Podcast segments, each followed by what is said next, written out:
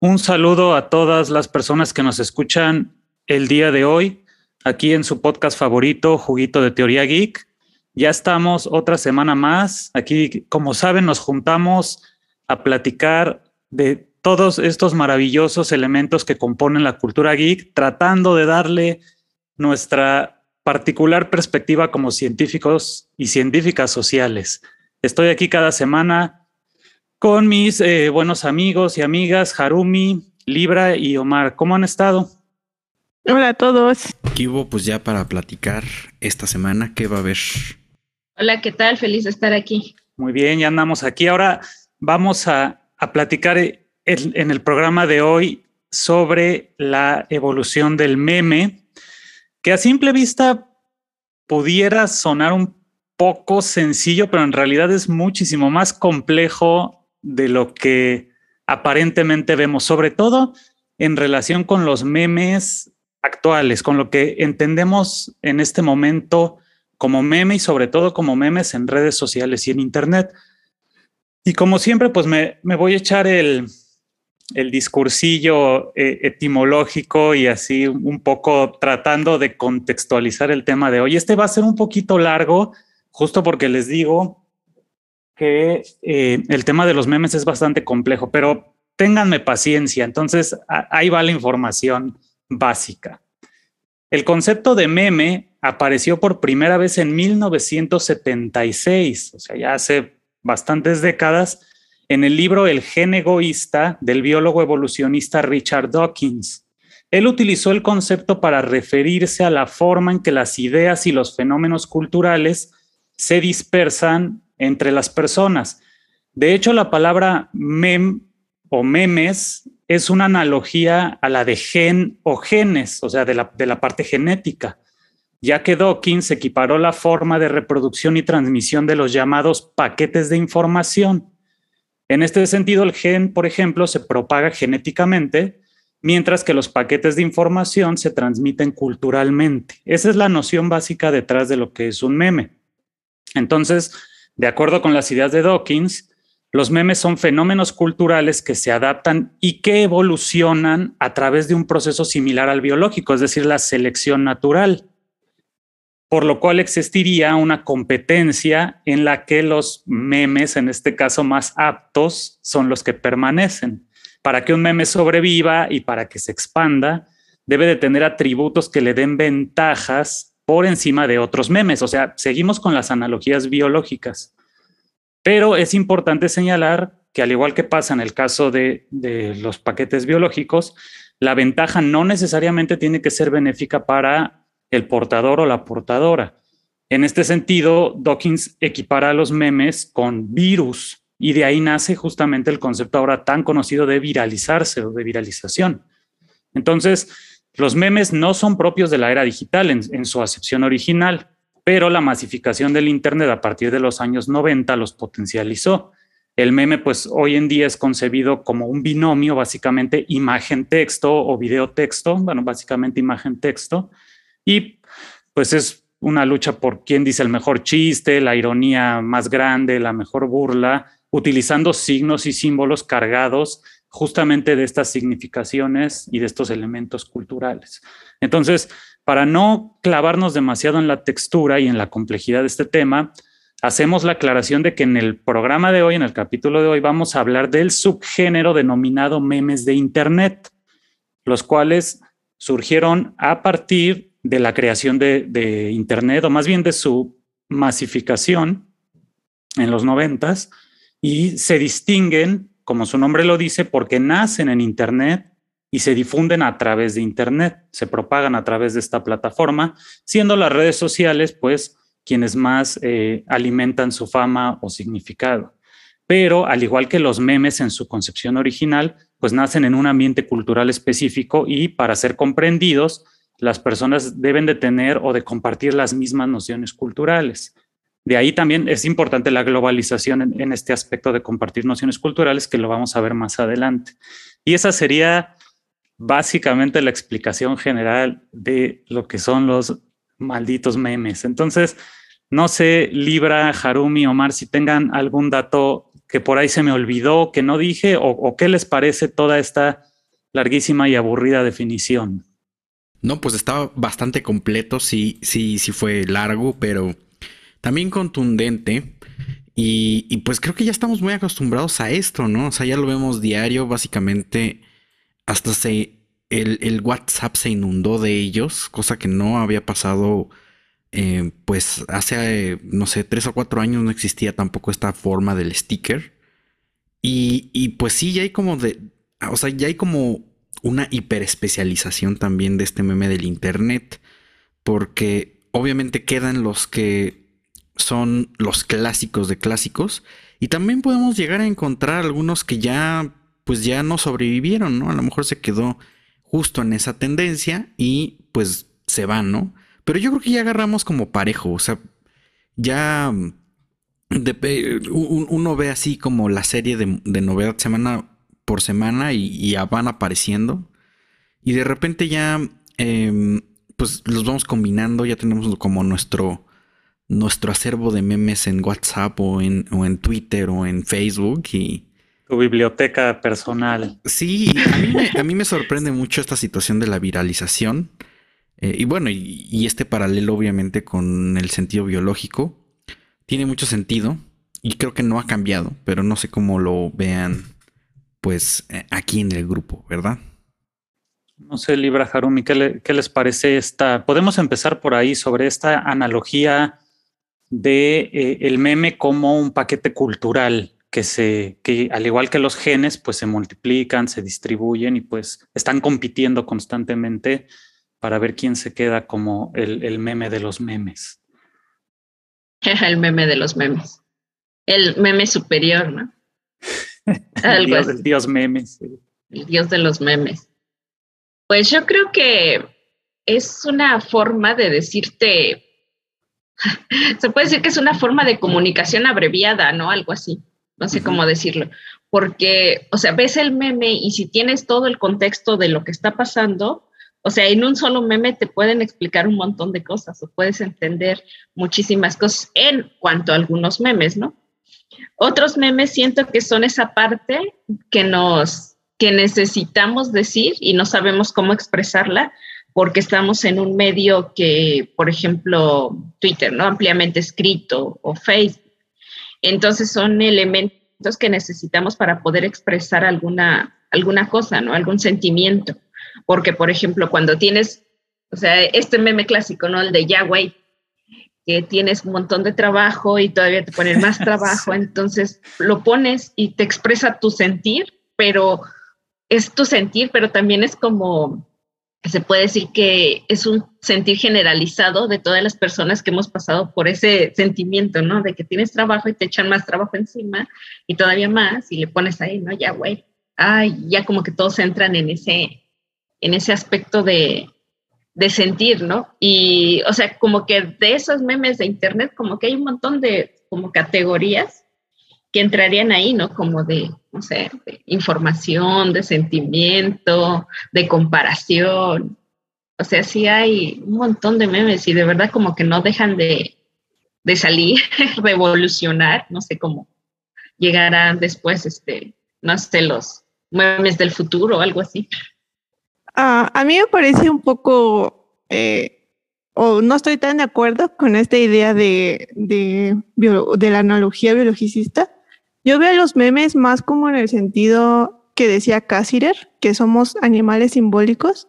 Entonces, como decía Libra, usamos los memes para representar algo que probablemente no sabemos cómo hacerlo, porque eh, los memes conjugan tanto lo visual como texto. O sea, ya, el, meme más, este, más, más complejo quizás el que no tenga texto y que tú puedas entenderlo con solamente la imagen.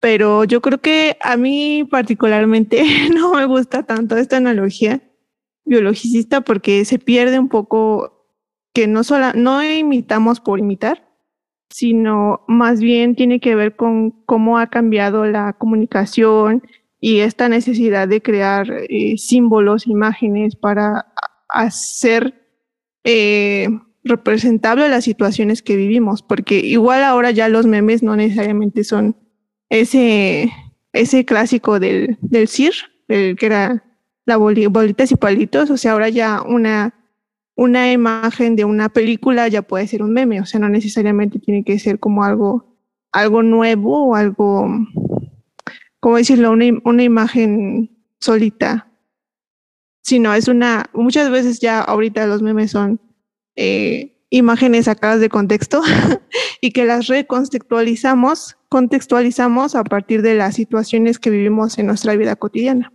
También en el medio académico.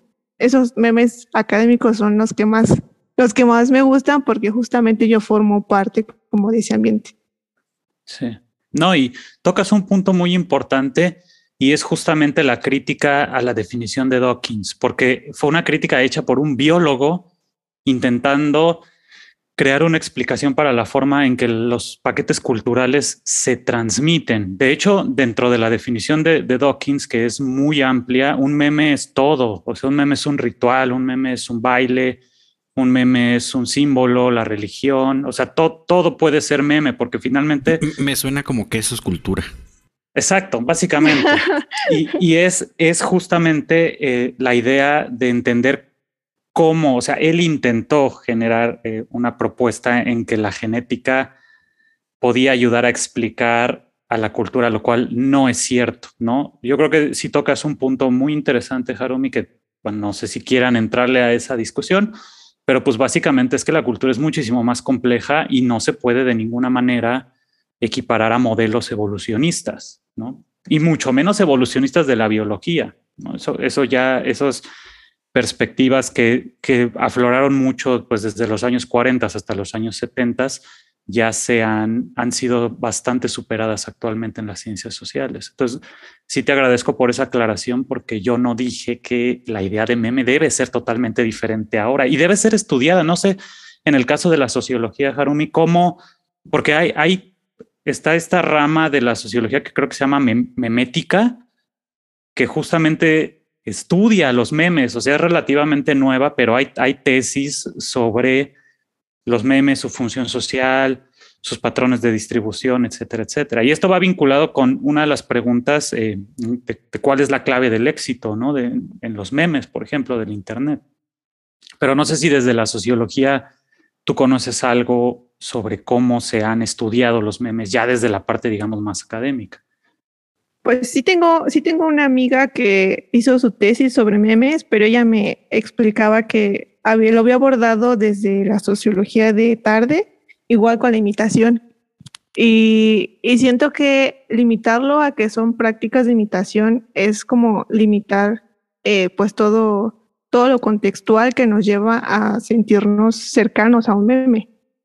Y, y, como decías tú, ¿no? O sea, dependiendo de, la cultura en el que surja en el meme, es, la, es el sentido que se le va a dar al meme. O sea, no nada más es como, ahí veo un meme y, y, lo, y lo comparto o así, ¿no? O sea, tiene todo un trasfondo de, de cómo, cómo nos vemos representados y cómo representamos ciertas situaciones. Porque yo, yo he hecho memes de sociología y, y siento que sí tienes que tener por ejemplo, en, en, en, esos memes de sociología sí tienes que tener cierto eh, acervo de conocimientos. O sea, perdonen por lo conceptual, pero así, lo, así, lo, así lo entiendo. O sea, sí, sí necesitas como cierto, cierto grado de conocimiento para entender ciertos memes, sobre todo cuando son memes como de filosofía.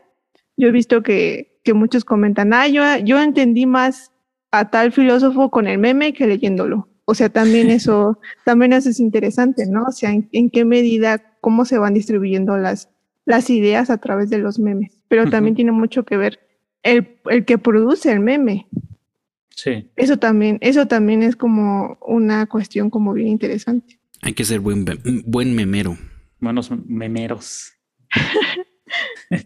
sí, yo también me quedo pensando en eh, efectivamente hay paralelos en el lenguaje, o sea, e, ese era como mi punto hace un momento de este, este enfoque biológico, ¿no? O sea, viralización es una palabra que seguimos utilizando para, pues básicamente la comunicación en Internet, ¿no? Es ese punto de quiebre donde, eh, pues algo se vuelve muy popular y lo ve, tiene 3 millones de vistas o cosas por el estilo.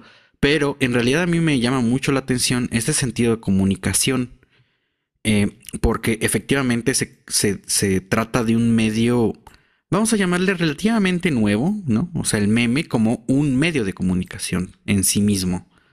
O sea, estuvimos muy acostumbrados en, eh, pues en la historia contemporánea, en una comunicación directa, pues que normalmente eh, pues oscilaba entre lo gráfico y pues lo alfabético mucho más con, el peso en, lo alfabético, pero eh, ahora ya estamos como poniendo o sintetizando, condensando una, emoción en una imagen, ¿no? Entonces ya no solamente es el ya, o, o, sino también puede ser este, pues el antes y el después, ¿no? Así como de, ay, pero en la noche, más bien saltarín.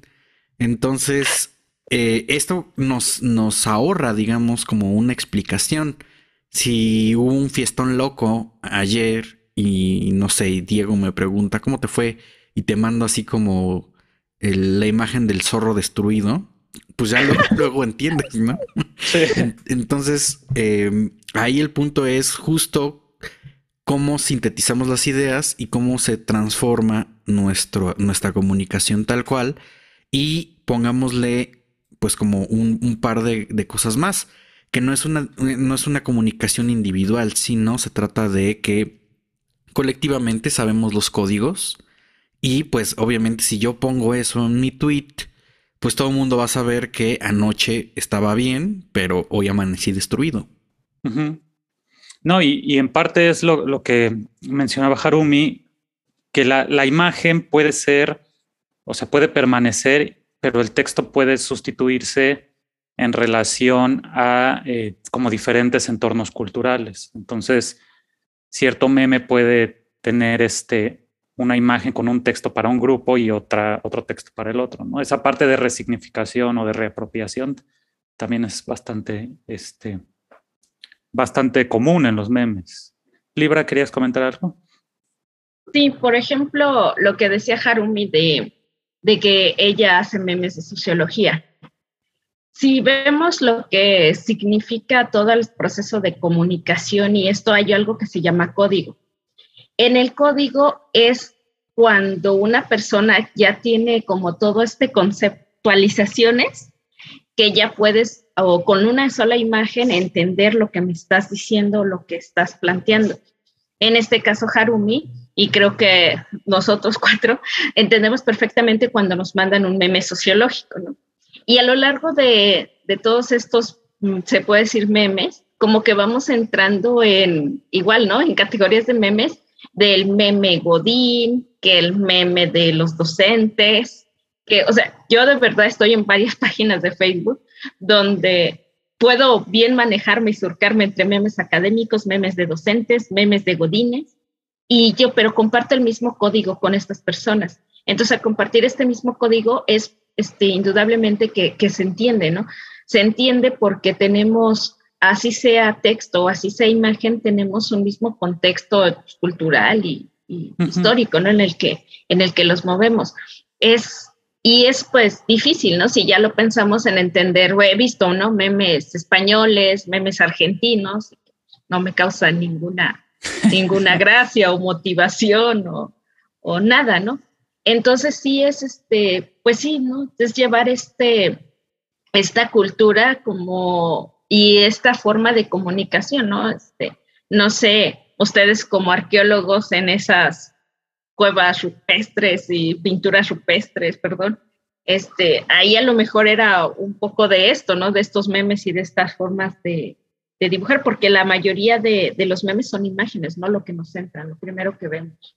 Claro, sí, es, muy visual el, la comunicación y eso lo, vamos a tocar más adelantito, pero me gustaría para como ponernos ya en, en contexto actual, volviendo a los memes de Internet y de redes sociales, ¿por qué ustedes creen que actualmente, pues básicamente el meme se utiliza para hacer sátira o burla? O sea, porque pues no es un medio de comunicación para otras cosas, ¿no? Como para dar noticias o eso, sino realmente solo para crear burla y como un espíritu Pero de... sí se usa, ¿no? Incluso en ese sentido de- del meme antropológico puede ser hasta una herramienta de divulgación. Pero como siempre tal. Yo tiene lo usaba para dar clases. siempre tiene como, Exacto, exacto.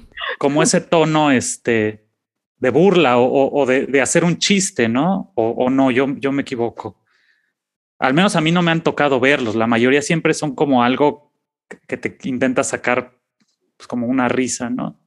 Pues sí, tiene, quizá el formato es como más de... No sé de si ironía, burla. ¿no? Sí. Ajá. Ajá, una ironía, una sátira. Iro- ironía, sátira. Sí, burla quizá sería como un subgénero, pero, pero sí como cómico, ¿no? En general. Como información divertida, no sé. Información divertida, sí. Pero no sé, yo, yo de repente sí me he cruzado con unos más serios, ¿no? Entonces, no sé, ahí, ahí yo veo que más bien el meme gracioso también llegó al punto donde, pues sí, se convierte en algo que, que sí da las noticias, sí da, sí se puede usar en clase y así. Ya, o sea, casi, casi, casi, casi ya es un, ya es un estándar que los maestros millennials utilizamos memes en clase. Sí, es una, una herramienta este, de enseñanza ahora. Sí, por ejemplo, yo tenía la materia de historia y utilizaba los estas como pelotitas de países para decir algunos este, temas ahí históricos. Y también di clases en, en lectura y redacción, ahí en la preparatoria hicimos memes, ¿no? Hicimos memes de lo que estaba bien y mal en la ortografía. Y los jóvenes estaban, las y las jóvenes, estaban súper emocionados haciendo sus memes y, y hicimos un tendedero de memes, ¿no? Y fascinados todos, creando y haciendo los que ya tenían y buscando. Y yo creo que es una buena herramienta de aprendizaje si lo vemos este, de esa forma, ¿no? Claro. Harumi, ¿qué, qué, qué, pensamientos atraviesan por tu mente? Por, los memes. Pues es que creo que sí depende de, de los contextos en los que los, los utilizamos y también estoy de acuerdo con Libra y Omar de que muchos pueden ayudarnos a eh, enseñar cosas de manera sencilla, porque eso es, eso es el meme, explicar algo de forma sencilla que lo puedas entender rápido. Pero eso no, eso no implica que no exista un conocimiento previo o algo así. Y también, pues sí pueden incentivar tanto eh, los memes de películas, que veas la película para que puedas entenderlo mejor o más o menos a qué se refiere la analogía con la que están usando, o a leer algún texto, pero pues eso sí ya depende de, de el individuo y su contexto. Y creo que sí, la mayoría de los memes sí siento que son como, como esta cuestión de la ironía y también la burla de, de la propia persona. A mí me gustan mucho los memes de Chems. Y Chems, pues lo que hace es burlarse de esa situación, ¿no? De, de, eso, de esa ansiedad, que, que, es, que es como un fenómeno que no es nuevo, pero se está hablando mucho, ¿no? Esto, cuestión ya psicológica, pero que habla de, de, de un problema muy, muy concreto, ¿no? Y creo que, creo que los memes, pues, son importantes porque nos ayudan a entender cómo nos estamos comunicando hoy y qué es lo que estamos comunicando hoy. Y, y, y, por ejemplo, para ahorita que, que comentan eh, que el, el, meme ha llegado como a convertirse en eh, tal vez en esta herramienta de enseñanza, pues podemos retomar un poco el título de este capítulo y hablar justamente de la evolución del meme. O sea, nosotros pertenecemos a esta generación en la que crecimos básicamente y hemos avanzado con el desarrollo de la Internet. Entonces, pues nos tocaron los primeros memes y nos tocan los últimos. ¿Ustedes cómo ven la evolución? O sea, sí, sí, sí podemos hablar de una evolución. Yo creo que sí. Sí, han, se han vuelto más complejos, han cambiado no solamente las imágenes y los textos que utilizan, sino ahora, pues todas las diferentes temáticas que, que abarcan los memes. Antes me acuerdo con Fapencio y estos eran, o el Forever Alone, eran como pequeñas historietas. Ahora ya es solo una imagen y un texto. Entonces, ¿Ustedes cómo ven esta evolución de los memes? Pues efectivamente creo que sí nos tocó un poco del inicio, por allá cuando uno usaba Messenger. que tenías El que esperar. que- Messenger. sí, que tenías que esperarte. Bueno, para empezar tenías que esperar que nadie usara la línea de teléfono para conectarte. y luego pues tenías que esperar que se conectara pues para que ya empezaras a hablar. O sea, con, quisiera, con quien quisieras platicar. Yo me acuerdo que una cosa que antecedió al sticker pues empezó ahí, ¿no? La otra, el capítulo de la semana pasada estábamos hablando de por qué este, ¿por qué no nos mandaban así como un zumbido para que despertáramos, ¿no? en el WhatsApp. Pero, pero es un poco eso. Yo me acuerdo que cuando se empezó a hacer ese tipo de cosas de dibujo de palitos y bolitas, yo no los entendía. O sea, para ser muy franco, no entendía qué era. Y lo entendí hasta que llegué a Twitter, o sea, como 10 años después. Entonces, em, pues yo recuerdo que eran así como frames dibujados, ¿no? Y como que la... Era eso, la expresión en corto, ¿no? Y, y, y sí, efectivamente había como, como historias detrás, que mu- muchas veces por el tipo de internet o por, digamos que el crecimiento del propio internet, pues no, yo no llegaba a entenderlo, ni me enteraba de esas historias detrás de esos dibujos. Entonces, hasta ahí, ¿no? Llega mi expertise de esos primeros memes. La verdad es que yo llegué al meme ya cuando eh, este ya había, ya había más GIFs y, y cosas en Twitter. Entonces, em, pues me quedo un poco corto, digamos. Yo también. Eh, sí, recuerdo los primeros memes, serían los únicos que dice Omar. Este de Forever Alone. Este, y varios de esos, pero como dice, como que no tenía todavía ese código, no tenía yo bien el contexto de varios de ellos, que era así como verlos y ajá, este, algunos hasta me parecían como feos, ¿no? Así de, ay, qué feo, yo no usaría eso, ¿no? Este, mejor no lo uso, no digo, o no lo, no lo voy a ni a guardar ahí en mis imágenes ni nada, ¿no? A comparación de ahora, ¿no? Que sí tendré ahí algunos. Entonces, sí eran así como, como de qué está pasando y en otros lugares, ¿por qué están usando eso, no? Y yo creo que también llego ya en un momento del meme ya más, no sé si más estructurado, con más imágenes o con ya estas como plantillas ya hechas. Ya ven que hasta hay un generador de memes y no sé qué tanta cosa que puedes hacer ahí en internet. Entonces, pero sí, como, como que de pronto al principio no, con, no, no tenía yo, no coincidíamos con este mismo código, porque yo no sé de dónde vienen esos memes. O sea, por ejemplo, el que está, no me ven claro, o sea, ahorita no lo puedo decir, pero el que tiene las, las manitas así como, como en la cintura y que está con cara de, de yo sí puedo, yo lo puedo todo. No sé cómo se llama, ¿no? El de Forever Alone, que ahorita es el que se me viene al, a la mente, otro que tiene cara así como de asco. O sea, todos ellos de verdad yo no sé de dónde, de dónde provienen o, o de dónde salieron, digámoslo así. Y, por ejemplo, el de Forever Alone era ahí como mi máximo porque yo siempre lo ponía, no, ah, yo estoy ahorita Forever Alone, todo la llanto acá. Eh, pero era así como, como muy normal, como que no era el único con el que yo me podía sentir representada. No me gusta decir eso, pero era como el único en el que me podía sentir representada en ese meme. No, y, y, además había otros que, que, que era directamente los tomaban de pues de fotografías o películas, como este de Nicolas Cage, Ajá, de la cara rara. O este otro que es, es, un jugador de la no recuerdo si es nacionalidad china de la NBA. O sea, son cosas que, o sea, sí, no, sí, no, sí. no, no sabía de dónde venían, entonces lo veía y tampoco sabía qué significaba. Y cuando me llegaban a mandar de esos, yo así como, ah, bueno, también tengo un problema ahí porque siempre he sido más escrito, la verdad. O sea, sí, súper rígido, ya sé, pero... Pero bueno, pues no me funcionaba, ¿no? Y ahora ya creo que soy más, más adepto a los GIFs, por ejemplo. Uh -huh. Que son menos comunes, yo creo, ¿no? Que el, que el, el meme de imagen.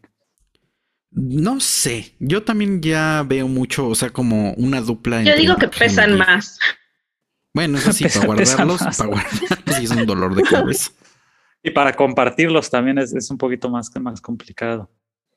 Porque, por ejemplo, eh, ahorita que mencionas lo de los GIFs, GIFs ajá, este, pues en, básicamente creo que podemos dividir en, en cuatro categorías los, los memes actuales, porque el meme también puede ser video, ¿no? Y ahí, por ejemplo, eh, entrarían los retos como el Harlem Shake, que yo creo que fue uno de los primeros. Mm, este, que se volvió así súper popular en todo el mundo, además. No sé ustedes, pero aquí voy a insertar el audio de ese, de ese, de esos retos. Ah, claro que sí, queremos escuchar ahí. Con los terroristas.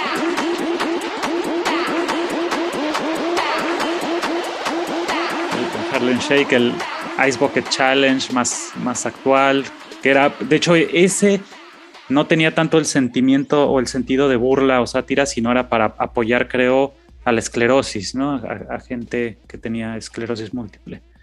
Y bueno, este de, comer cápsulas de, de, jabón líquido. No sé si se les ocurren algunos otros retos o videos, por ejemplo, pues el Kanaka, GIFs, imágenes. ¿Cuáles son los que recuerdan en estas categorías que no son necesariamente eh, bueno, dejemos las imágenes un tantito y, centrémonos en GIFs, en retos y en videos. ¿Cuáles son los que recuerdan de los que originaron esta, o sea, que nacieron junto con, pues en la era del meme, o sea, en esta parte de los memes de Internet? ¿Algún reto se me escapa? Había uno donde se quedaban todos como, como quietos, ¿no? Como si estuviera en, en pausa. Me acuerdo de ese un poco. De videos, pues les gusta el Kanaka, la, caída de Edgar. estamos hablando de memes de México, obviamente, ¿no? Y eso es importante porque en otros países, como bien dijo Libra, debe de haber muchísimos otros. Sí, incluso yo me acuerdo que en, Tempranito había una sección. ¿Qué es tempranito? Pues sí, de, estos este, programas mañaneros. Ah, sí, había una sección justo de pues de, explicar el meme e incluso era... no es lo mismo, pero es igual que, que replicaban los videos virales, ¿no? Ok. Entonces, de ahí también o salen o se retoman algunos e incluso, pues también llegan, llegan otros, porque yo me acuerdo el de los conejitos peruanos. es? es un video musical de un grupo peruano que se llama así Los Conejitos. Pero pues estaba muy chistoso, entonces eh, lo trajeron y lo replicaron acá para, pues no sé, divertirse. Sí. y, y así, ¿no? Y entonces creo que esto tiene que ver porque esos primeros videos, especialmente la caída de Edgar, pues también te habla del principio de YouTube. claro. Uh. porque en realidad antes de eso, pues yo creo que esos videos no se podrían haber hecho populares, a menos de que los hayan sacado en una nota en la televisión, pero la televisión no tenía tanto alcance como, o sea, menos de que lo, grabaras y lo trajeras en tu... En el teléfono, que era donde luego te los compartían, ¿no? Bueno, sí. Ah, VHS. Betamax. En tu Betamax. Si quisieras copia Betamax, pues estaba muy cañón que lo pudieras este, compartir así, ¿no? Tu VHS con colección de memes. Sí, en, en, ese, en ese momento yo traía, yo traía un, uno de, esos que se abría de Sony Ericsson. Ajá. Y le, le cabían poquitos videos. Entonces, pues sí, no, no podías traer así como que digas, uy. Tenías que ser selectivo con, tu contenido. No, esta, este acuerdo que se llama, ya lo busqué, se llama Caramel Dancing, que eran este, monitas de anime bailando. Realmente no recuerdo de dónde surgió, pero, pero yo ahí cuando estaban foros y todo eso, recuerdo que eh, esta, estas monitas bailando pues las hacían con diferentes personajes de anime. Y ya, ya encontré, ya está, hay uno de Loki con Thor, pero realmente no recuerdo el sentido que tenía eh, ese GIF. también este de Nyan Cat, creo que fue el de los primeros que conocí, de ese, de ese gato con su galleta. Ese fue de los primeros que, que conocí. Y pues yo recuerdo que en mis primeros años de usar la computadora, lo primero que, que hacíamos era hacer caritas con, con letras. Y ya después se fueron usando los, los emojis. Antes de que existieran los emojis, hacías caritas con letras. Pues así triste ah, y, con, y con los signos, ¿no? Uh. Ajá, sí. Eso fue lo, lo, primero que yo recuerdo que se usaba. Y ya después eh, sacaron los emojis, que ya era como la versión gráfica.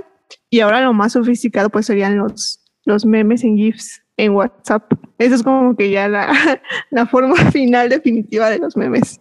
La forma no, no, Yo recuerdo haber preguntado, porque me escribieron un mensaje y al final pusieron XD. Y yo dije, ¿por D? Por desgracia. Por desgracia. Dije, ¿yo qué es eso? ¿No? Y decía, sí, o sí me quedé así como, ah, ¿qué me está tratando de decir? Y pues le escribí, ¿no? Este, ¿Qué quiere decir eso? Dice, no es que si lo ves así al, al ladito es una carita, como que se está riendo y yo así, no, no me vuelvas a escribir. sí, yo súper espantada. Igual yo veía que ponían los dos puntitos y el signo de paréntesis. Ajá. Se los juro que nunca volteé la cara. O sea, yo siempre veía y decía, se equivocaron. porque me están poniendo eso. Ajá, yo decía, pues, se equivocan o, o, así les manda la computadora eso, ¿no? Es un error. Hasta que me dijeron así como de, es que tienes que voltear la cabeza y es una carita feliz. Fue vergüenza, ¿no? Yo preguntándole. Y es que, de verdad, si no tienes el contexto, es difícil. Si no tienes ese código, es difícil como, como llegar a eso. Por ejemplo, a mí me pasó en Facebook, sé que no tiene un poco que ver con este meme, pero es más o menos con el me divierte, me gusta, me, me, encanta y no sé qué tantas cosas, cuando solo había como tres, ¿no? El me gusta, el me divierte y otro. Yo no sabía que si le ponías me divierte a la foto de alguien era insultarla. ¿no? Ah, de verdad. Entonces ahí estoy yo poniendo me diviertes a las fotos de otras personas. A y ver, así, a ver, momento, momento. ¿En qué momento yo te me estoy enterando de eso? Porque me estoy enterando. Conste que hay como momentos, o sea, si la persona está aquí divirtiéndose, sí le puedes poner me divierte, o si es algo chistoso que está haciendo. Pero si, por ejemplo, es la foto de, de una chica toda así, este, hermosa, este, súper filtro, ¿no? Acá donde tú le tienes que poner me encanta, y si le pones me divierte, o sea, lo toman de, de insulto, de verdad porque te estás riendo de esa persona. Entonces yo no sabía eso y me, me metí ahí en una serie de complicaciones muy feas. Ah, Pero ¿de por no saber, ahora ya no le doy mi divierta casi nada, porque no quiero que me pase algo así. Y de verdad lo he visto, ¿no? O Yo, sea, yo hubiera de- pensado que no te divertía nada, pero ok. de verdad, y es así como de, o cuando está una pareja también, ¿no?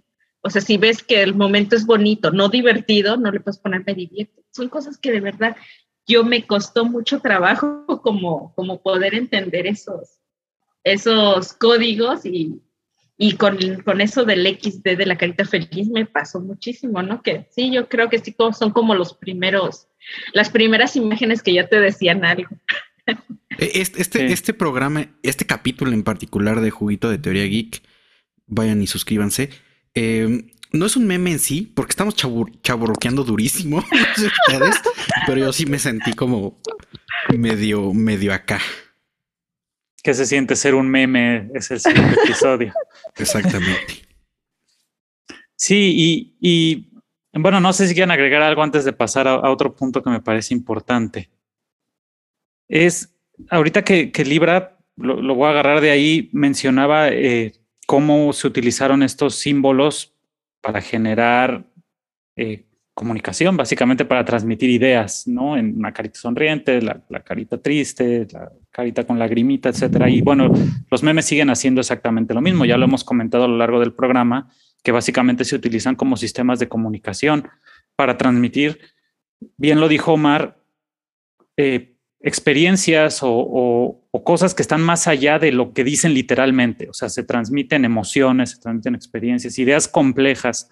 Entonces, los, los memes son herramientas también que de alguna manera se están utilizando para ir más allá del lenguaje hablado y inclusive me atrevería a decir generar de alguna manera un canal de comunicación entre personas que no necesariamente hablan la misma lengua, o perdón, el, el mismo idioma, y no necesariamente pertenecen a regiones similares o poseen eh, elementos culturales similares. ¿Por qué? Porque el Internet de alguna manera ha creado como una cultura global. Por ejemplo, el caso de la invasión de Rusia a Ucrania ahora o muchas otras cuestiones globales que podemos entender sin, necesaria, sin necesariamente pertenecer a esos sistemas culturales. Y los memes nos permiten como que todos compartamos eso. A través de las redes sociales, si alguien postea un meme como de este nivel global, todos lo podemos entender y todos nos podemos sentir referenciados o nos podemos sentir identificados con esa idea. Entonces, Harumi decía que el meme era como el punto máximo. Yo creo que no, tal vez después haya otras cosas tridimensionales en esta idea de como de desarrollo, de transformación, de evolución, pues los sistemas de comunicación visual seguirán cambiando y después soñaremos memes o algo nos meterán así en la cabeza. Alguien decía alguna vez... Seremos los memes. Nosotros seremos los memes. Alguien decía una vez, eh, imagínense un museo de GIFs, ¿no? Donde vayas y veas GIFs, ¿no? De, todo, estaría chido. Pero, eh, ¿cómo ven ustedes que entonces el meme sí se ha convertido en una herramienta que trasciende a la cultura o a que trasciende las barreras culturales y que trasciende también las barreras lingüísticas. Pues que no, esos son los NFTs. No, esas son las barreras financieras. por hacer memes no te cobran. sí. Por hacer NFTs tampoco, pero bueno, hacerlo bueno, pero distribuirlo no es que lo compres. o, sea, lo puedes hacer, güey. O sea, sí, pero pues screenshot, ¿no? Digo yo. bueno, cada quien, pues. Sí. Pero entonces sí nos estamos volviendo más visuales comunicativamente hablando, ¿no? Es que... Eh, ¿cuándo, dejamos de hacerlo? Ajá, porque es que ahora que, que Libra, que Libra mencionaba lo de las caritas, creo que eso surge porque como estamos en un ambiente donde no estamos presencialmente, no podemos ver cómo reacciona el otro, o sea, gestualmente. Entonces creo que las caritas en un primer momento o los emojis ahora, pues intentan, intentan mediar en esa comunicación, porque sí, efectivamente nosotros podemos eh, hablar por WhatsApp mandarnos mensajes de texto, pero no sabemos cómo está reaccionando a la otra persona. Entonces, eh, de una u otra manera, las imágenes, los GIFs, los emojis, pues representan como cómo reaccionamos gestualmente, porque es lo que no podemos comunicar de manera directa a través de un mensaje de texto o de una llamada por teléfono.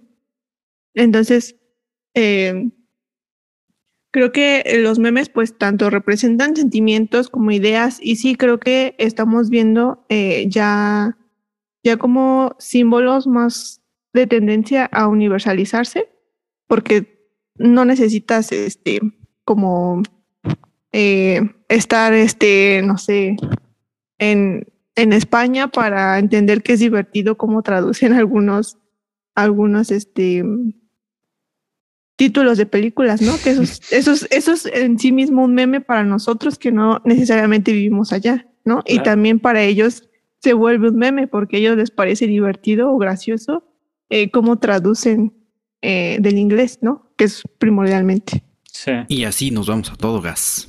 A todo gas. bueno, ya, pero vamos a hablar de GIFs. hablemos de GIFs entonces. No, bueno, ahorita un poquito de lo, de lo que dice Harumi, ustedes que, que, dicen que utilizan a los memes como herramientas en sus clases, es porque justamente es más fácil eh, que, que, o sea, no voy a criticar a, los chavitos y a las chavitas, pero que lean, pues es como más fácil transmitir una idea con un buen meme, porque capta la atención. Le, le acabas de dar como un punto bien denso, porque sí pareciera que, la tendencia de lectura va, va, disminuyendo, ¿no? O sea, si, si pones en la mesa, ¿no?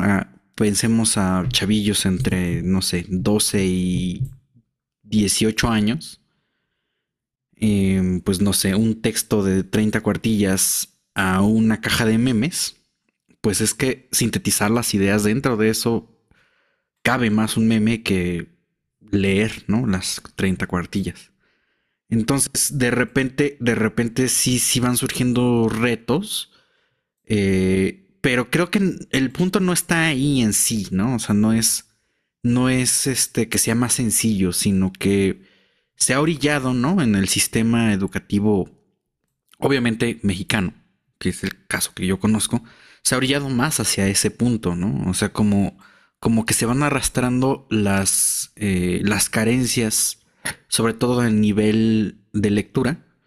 Y pues cuando ya llegamos a un, un, grado más alto, o sea, pensemos saliendo de la prepa, cuando ya te topas a nivel de licenciatura, cosas más densas, de repente nos, nos damos topes en la cabeza. Entonces, acortar como las ideas y dar pequeñas dosis funciona. Entonces de repente esta parte de que nunca hemos dejado de ser visuales y además como que el dándole ese pequeño giro, pues funciona. No es el mejor camino ni, ni el más eh, adecuado quizá, pero digamos para solventar esto quizá este, por ahí hemos intentado abrir esa, esa pauta. Ahora, yo lo pienso ahora con dos años de pandemia, ¿no? Con grandes problemas educativos, porque no hemos tenido clases ni de manera continua, ni presencial, ni una serie de cosas, pues veremos cómo se va haciendo ese rezago, ¿no? O sea, eso lo veremos hasta dentro de tres años o cuatro años más. Claro. Y más que nada es una herramienta, yo lo diría así.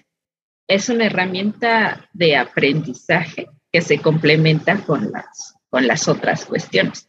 Lo que pasa es que tienes, yo recuerdo haberlo usado en secundaria, tienes a adolescentes bombardeados por imágenes todos los días, a cada minuto, a cada segundo, ¿no? Entonces, ¿cómo como docente puedes intervenir en que una de esos, un cachito de ese bombardeo de imágenes tenga alguna, se puede decir, algún uso, algún uso docente, algún uso de, llamémoslo, de aprendizaje? Entonces, por ahí le entras, ¿no? Entonces, por ejemplo, yo lo ponía mucho cuando yo explicaba la clase, ¿no? Cuando yo me paro a explicar la clase, en donde yo estaba dando, este, estaba de docente, teníamos las pantallas, ¿no? Gigantes, y ahí hacíamos presentaciones. Entonces, sí, yo hacía mi presentación de PowerPoint y a la vez que hacía mi presentación ahí le agregaba como unos dos, tres memes, ¿no? Entonces, estás haciendo la presentación, estás explicando la clase y a la vez estás como entrándoles por, por medio de las imágenes a un montón de adolescentes que con una mosca se distraen. Entonces, sí es como una herramienta que yo siento que si ahorita está de moda, si ahorita los chicos pueden conectar rápidamente con ello, pues se los inserto, ¿no? A lo mejor ya dentro de 10 años los memes ya habrán pasado de moda o será una evolución del meme y ya será otra cosa. Todos los docentes que se adapten a eso, ¿no? Entonces, estamos en un, yo siento que en un nivel de, de explosión capitalista, de bombardeo de imágenes, de emociones, de sentimientos, de todas estas cosas, que como docente hay que involucrar, hay que ahora sí que aventarles y lo que pueda caerles que les sirva, ¿no? porque igual la educación, ¿no? La educación no puede ser estática, no puede ser algo no flexible. No podemos estar enseñando como enseñaban en los años 30. Entonces hay que ir modificando de acuerdo a todo lo que está pasando. Y yo creo que una base que podría ser pues, como una herramienta para, ¿no? Yo digo. Excelente. Pues eh, ya, ya estamos llegando al, final de nuestro episodio de hoy, pero sí me gustaría, digo, el, tema da para muchas otras cuestiones, es muy complejo, muy amplio, pero creo que sí es, está claro que el meme ya es una parte fundamental de la cultura geek, muy, muy importante, sobre todo para transmitir eh, las últimas tendencias globales, porque el meme no solamente se limita como a la parte eh, de películas o de series, sino ya está en todos lados, incluso política, religión. Pero además, eh, pues llegó para quedarse también, ¿no? Yo decía al rato memes en sueños, memes tridimensionales puede ser, pero me gustaría escuchar si tienen alguna conclusión, algún comentario final para cerrar este programa. Su meme favorito. Compartir su meme favorito. ¿Cómo hacen sus, han hecho algún meme? ¿Tuvo éxito? ¿No tuvo éxito? Mis memes favoritos son los de perritos, la verdad. Ya son como que mi top. Los memes de James, los memes de Chihuahuas también me gustan mucho. Hasta nuestro nombre tiene ahí un meme. ah, claro. Pues sí, ¿no? Tenía que ser. Pues no sé, yo creo que los de gato, por ejemplo. Todos los memes de gato son bien buenos. Y además porque de repente ahí se hizo como muy famoso uno casi como de del gato súper triste, ¿no? Así lloroso y demás. Y había otro, bueno, eh, estuvo circulando el año pasado mucho el de, pero me dijiste que era rico y... Sí, pero que, que mi acervo, ¿no? sí.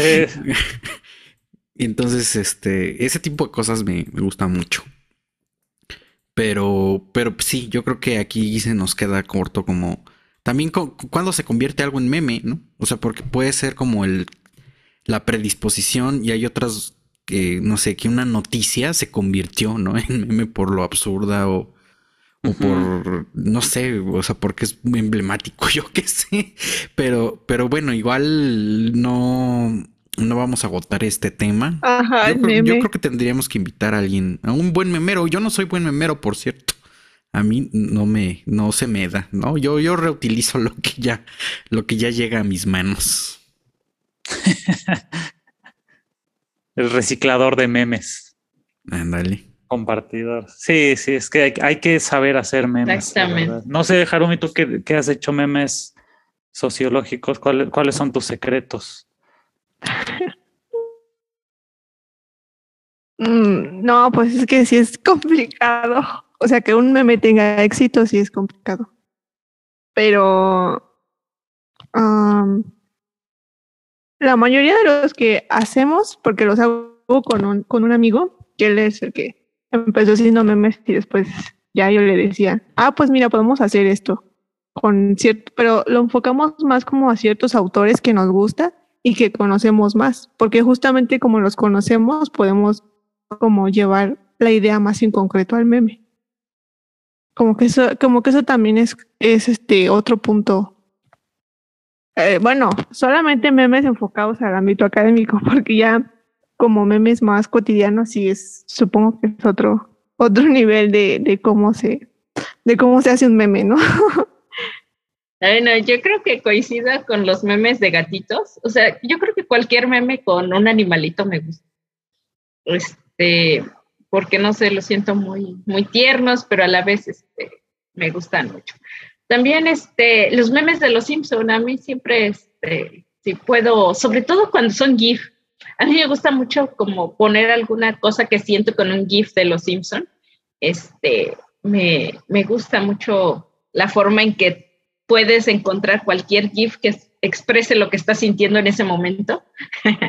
Entonces sí, es, es, son como mis, mis favoritos. Pues yo creo que podemos dedicar eh, espacio de nuestras redes sociales para compartir nuestros memes favoritos y compartan también sus, memes. A ver si encontramos ahí antiguos que, que, que volvamos a, traer a, a, las redes sociales para ver si se ponen de moda de nuevo. No creo, pero bueno, igual la gente que no los conoce y que los, que los vea al Forever Alone, famosísimo. Y, y ahora sí, pues ya terminamos eh, la discusión de esta semana. Eh, pues pasamos a nuestras eh, recomendaciones.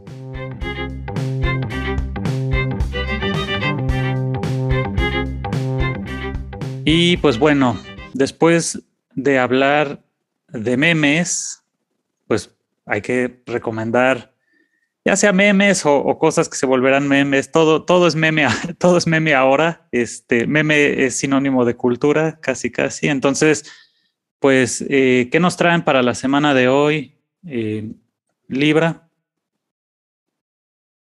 Yo les traigo, se puede decir una recomendación que muchos me van a decir que, que, que, ya no se puede decir que es recomendación, pero yo dejé de ver mucho tiempo de Walking Dead, pero ahorita está en la primera temporada de la, o sea, son dos últimas temporadas, digamos, están en el cierre de, esta, de, de la serie.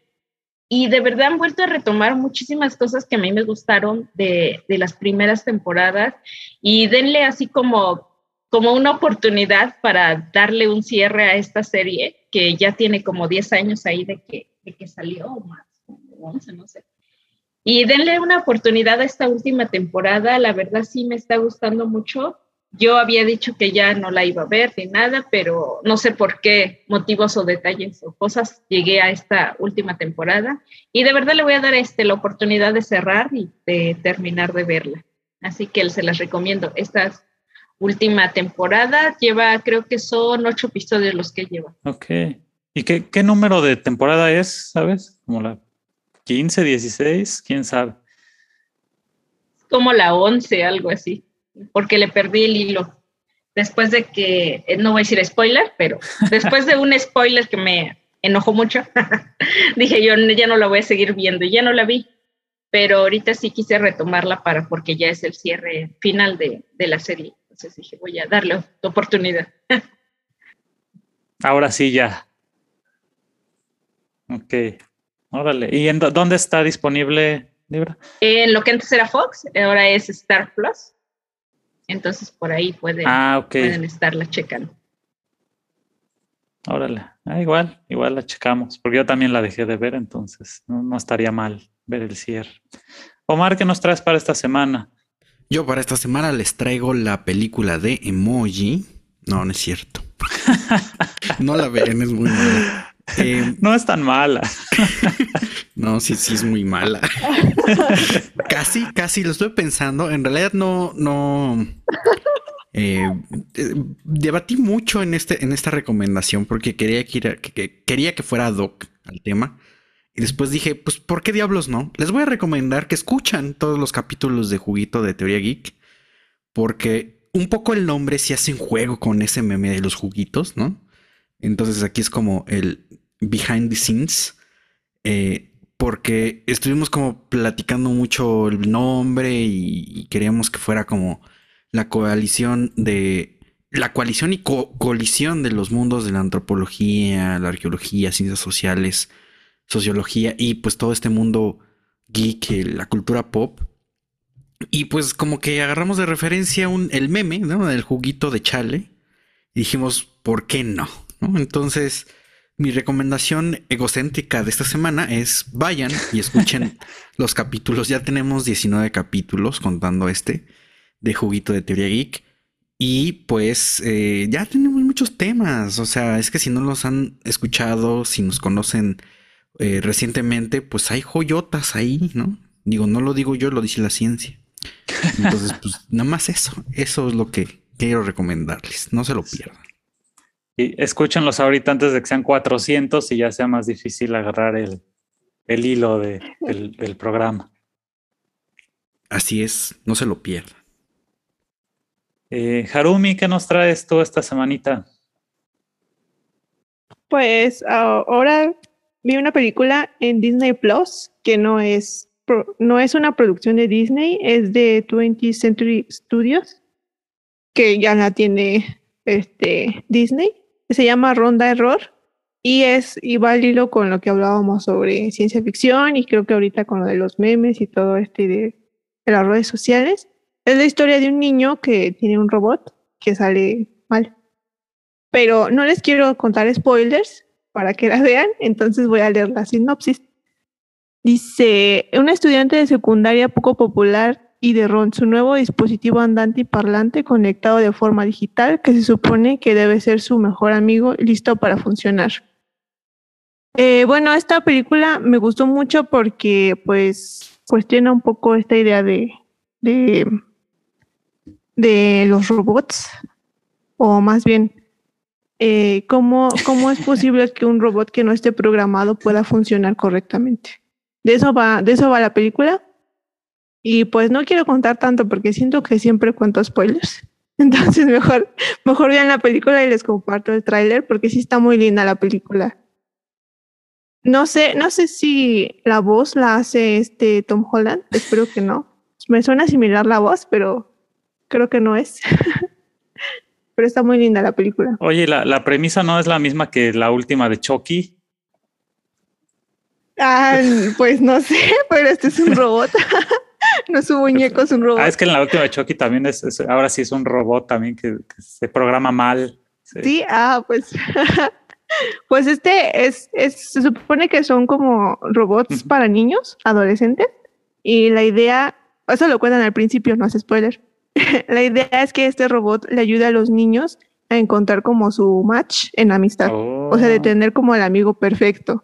Entonces se supone que cada robot, eh, como los niños ya tienen sus perfiles en redes sociales, pues prácticamente el robot conoce toda la vida de los niños. Entonces, eh, este niño pues es como medio, no antisocial, pero por su familia como que lo hace sentir avergonzado. Entonces tiende a aislarse y cuando le dan el robot, pues este robot es un robot este, que está descompuesto, entonces no funciona bien. Y de hecho está interesante porque este robot es el único que tiende a la violencia y que golpea a los niños. Entonces eso, eso también es como, ah, ¿por qué? O sea, viola las leyes de Asimov, de la robótica de Asimov. Y está, está interesante porque me gusta justamente que este niño le va a empezar a, a, enseñar cosas al robot. No es un robot que ya viene como totalmente programado, entonces como que cuestiona un poquito esa, como que esa idea de, de la enajenación, puede decirse, que están viviendo ahora los, los. Órale, habrá que verla, habrá que verla.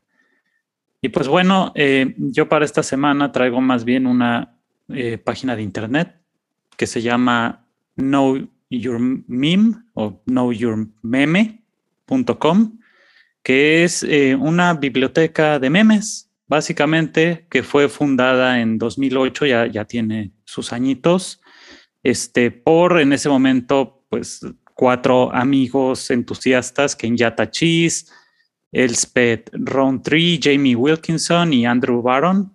Crearon esto originalmente como un blog con la idea un poco de emular Wikipedia y empezar como a, eh, identificar los memes más populares, pero no solamente guardarlos como imágenes, sino toda la información, así qué significa en el año, la plataforma donde más se distribuyó, un poco este, si hay información sobre quién lo creó y con qué motivo, etc. Entonces, es una biblioteca gigantesca este, actualmente recibe más de 9.5 millones de visitas al, mes y de hecho es, es, considerada la página como con mayor autoridad o la, para, para citar memes, ¿no? Porque, porque todos los memes que están ahí están, digamos, registrados y son además, pasan por un proceso de validación para decir, ah, sí son memes reales y sí tienen esta, pues, o sea, sí se les da la validez de la página, ¿no? Ya ahorita, pues ya no es un blog, ya es una página en forma que fue comprada por esta empresa eh, Cheeseburger, que es propiedad de un empresario de internet eh, coreano llamado Ben, ben Hu, que tiene, bueno, muchísimos otros eh, sitios de internet muy famosos, pero básicamente funciona como un wiki, como una Wikipedia, en la que la gente puede subir su propio contenido, puede actualizar, puede corregir, puede editar, todo dentro de este proceso de validación. Entonces es una página interactiva. Si ustedes crean un meme, pues lo pueden subir y quizá tengan la posibilidad de que se vuelva parte de esta biblioteca. Y es importante porque en 2014 la página fue incluida en el programa de archivos web del American Fall Life Center de la Biblioteca del Congreso de Estados Unidos. Entonces ahora ya es un sitio reconocido eh, para el resguardo de este tipo de fenómenos culturales. Entonces, si tienen un meme en, Know Your Meme, pues ya, este, ya, ya, pasaron a la historia porque serán preservados para siempre. Y bueno, con eso llegamos al final de, de nuestro programa de hoy. No olviden seguirnos en nuestra eh, página de Twitter, estamos como arroba juguito geek. También recuerden compartirnos eh, sus memes favoritos, si tienen dudas, comentarios, nos pueden también dejar un mensaje de voz a través de Anchor. Y nosotros eh, díganos quién quieren que les responda y nosotros respondemos con un mensaje de voz. Ahí con su, su, miembro favorito de Juguito de Teoría Geek les hará una respuesta personalizada. Damos saludos de cumpleaños también y demás. Este, por una módica cuota, por supuesto. los, los primeros gratis, ahorita los, los primeros 10 gratis. Promoción.